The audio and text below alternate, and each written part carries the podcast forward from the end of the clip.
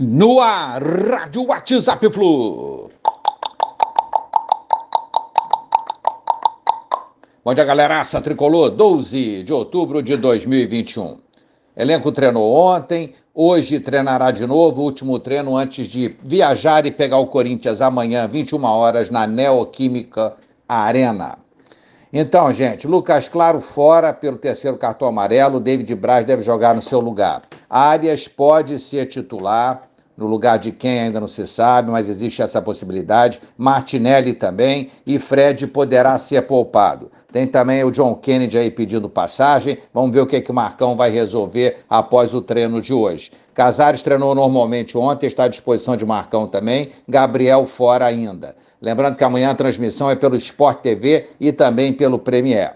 Então, provável Fluminense aguardando o treino de hoje aí para Marcão definir. Marcos Felipe, Samuel, Nino, David Braz e Danilo. André, Nonato ou Martinelli e Iago. Luiz Henrique ou Arias. Caio Paulista ou Arias. Fred ou Bobadilla. Galera, na tabela lá, vamos dar uma olhada. Fluminense nono, 33 pontos. Não há muita perspectiva para a gente subir na tabela dessa vez. A pressão é grande pela vitória, a pressão grande por pontos, já que os desperdiçamos em casa. Em caso de vitória, a gente pode subir para sétimo ou oitavo. O oitavo até pode ser, se o Fluminense é, tiver um bom resultado, o Atlético Paranaense tropeçar na Chape, o Fluminense poderá ultrapassá-lo. Mas ultrapassar o Internacional acho difícil, porque o Inter joga em casa e ainda teríamos que tirar uma diferença no saldo.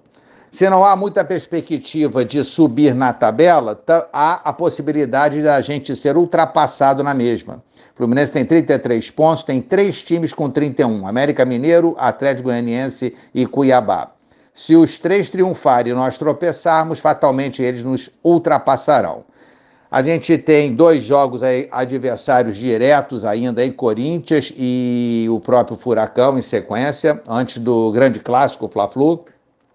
A gente tem que, no mínimo, no mínimo nesses dois jogos, não perder e se manter numa posição razoável ali no meio da tabela para a gente poder depois dar uma arrancada. Né? Uma vitória em um desses dois jogos seria muito boa e no outro jogo um empate cairia muito bem. A gente se manteria, talvez ultrapassaria alguém nessa jogada aí, continuar secando os adversários, mas enfim, nós vamos tentar fazer o fora de casa o que não fizemos aqui dentro do Maracanã.